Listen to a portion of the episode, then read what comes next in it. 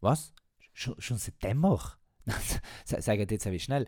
Ähm, ich, ich muss ja umgekehrt Moment, es sei scheinbar kein Winterschlaf, sondern Sommerschlaf. Na, wir seien schon so gut wie in die Startlöcher, gell, als Parat, äh, als Paletti. Jetzt mit das kleine wie zu lösen, was der am Mersch gedenkt um. Und, Achtung, drei Satzgeschichte kommt jetzt, soll heißt, alle Leute, die schon einmal in Hardigatti gewesen sein, oder fast alle, um drei Sätze niedergeschrieben. Findet es außer wer welchen gesagt hat? Viel Spaß. Hardigatti.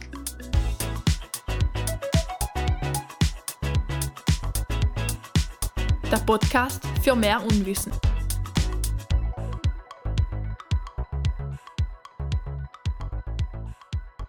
Quer durchs Themenbeet. Junger Ballerino macht den großen Konkurrenz. Puh. Ein weiterer semi-erfolgreicher Tag geht zu Ende. Endlich Zeit für die wohlersehnte Berieselung. Ich setze mich hin, drücke auf Play und schon muss ich über eine äußerst dämliche, aber witzige Einleitung schmunzeln. Hadigati ist an.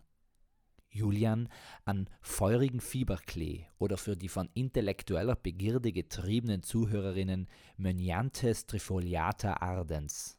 Julian, für sich innerer Monolog, nachdenklich, aber gegen Ende hin voller Stolz und Überzeugung. Ich hätte niemals mit diesen Kräuternamen anfangen sollen, aber wer mich kennt, mein zweiter Name ist konsequent. Julian, den Hörern wieder zugewandt. Herzlich willkommen zum letzten, äh, zur letzten Sendung vor der Sommerpause. Viel kann man tun, noch viel mehr nicht, aber dennoch möchte ich gleich mit einem spannenden Thema, das mich derzeit sehr beschäftigt, anfangen. Als ich heute mit meinem Mini-Handstaubsauger durch den Raum geflitzt bin, wurde mir eines klar. Die Welt braucht mehr solcher Geräte. Ob die, der oder das der Artikel ist, ist, wie sagt man so schön, Wurst. Viel wichtiger sind ganz andere Dinge viel wichtiger wie Familie, Freunde oder ein Lächeln. Wer jetzt schmunzelt, hat schon gewonnen. Und mit etwas Musik wird der Tag doch noch perfekt. Trotzdem war der Papst noch eher unzufrieden. Die neuen Noise-Canceling-Kopfhörer hatten einiges an Geld gekostet, aber wie so oft war der Preis nicht ausschlaggebend für die Qualität. Da kann man doch einige Parallelen zwischen Technik und dem Vatikan ziehen, dachte er sich. Den Vatikan gab es nämlich schon lange nicht mehr. Aber das ist eine andere Geschichte. Nun gut, dann wollen wir mal sehen, was das Leben an Schönem bereithält, dachte er und machte sich auf den Weg. Der Weg war kein leichter, er war sogar so steinig und schwer, dass er gerade aufgeben wollte.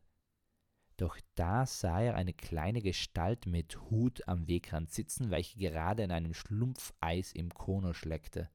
Es war Xavier Naidu. Xavier erhob sich, in seinen Mundwinkeln klebte noch etwas blaues Eis. Er blickte ihm tief in die Augen und gab ihm Hoffnung, nicht aufzugeben. So musste er sich also anfühlen, der Blick der Hoffnung. Er fasste seinen gesamten Mut zusammen und wusste plötzlich, er würde das schaffen. Mit strahlendem Selbstbewusstsein drehte er sich um und stapfte los. Aus den Augenwinkeln sah er Xavier, der sich das Schlumpfgeschmack-Eis vom Mundwinkel leckte und zufrieden ein Lächeln seine Lippen umspielte. Mit selbstbewusstem Schritt machte er sich auf den Weg, um Xavier auf den Vorfall anzusprechen, als eine weiche Hand seine Schulter berührte.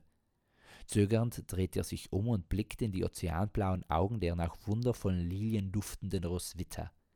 Wie jedes Mal fiel er vor Aufregung und ohne mit der Wimper zu zucken in den schon bekannten Zustand der Trance. Doch schon bald bemerkte er, dass dieses Mal etwas anders war. Es erschienen türkis-orange gestreifte Nilpferde vor ihm, welche zu Michael Jacksons Earth Song twirkten und ein sprechender Karfiol klopfte an seine Schulter. In lispelndem Englisch forderte der Karfiol ihn auf, er solle sich doch mehr für den Schutz seiner Acht einsetzen.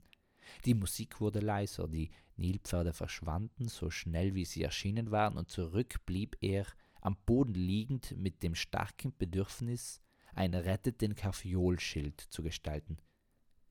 Mit letzter Kraft schaffte er es, sich aufzuraffen, er blickte sich um und bekam plötzlich Durst. Er sah in der weiten Ferne einen Brunnen und machte sich angestrengt auf den Weg dorthin, in der Hoffnung, auch etwas für sein Karfiolschild zu finden. Dort angekommen wurde er aber enttäuscht, denn er fand kein Wasser vor, sondern nur zwei Frösche und ein altes Buch in chinesischer Schrift.